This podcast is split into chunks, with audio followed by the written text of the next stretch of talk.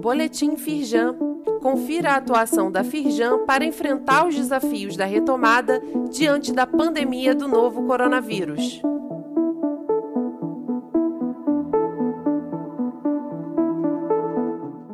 Edição de quarta-feira, 7 de julho. Pronamp. Caixa disponibiliza 6 bilhões e 300 milhões em empréstimos para pequenos negócios. Segundo a instituição, o limite é de 150 mil por empresa, somadas as operações já contratadas. Confira como os recursos podem ser utilizados e o modo de contratação do financiamento junto ao banco. Leia mais no site da Firjan. Programa Emprega Mais abre 300 novas vagas em cursos gratuitos da Firjan Senai para industriários no mês de julho.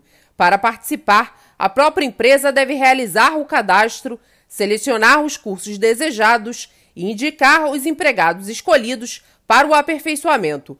Confira as vagas disponíveis para os treinamentos com aulas online e duração de cerca de dois meses.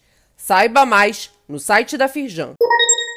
Firjan na mídia. Jornal O Fluminense mostra que leste metropolitano gera mais empregos entre janeiro e maio. Levantamento da Firjan, a partir da plataforma Retratos Regionais, mostra que o saldo positivo na região foi de quase 4 mil novas vagas nesse período.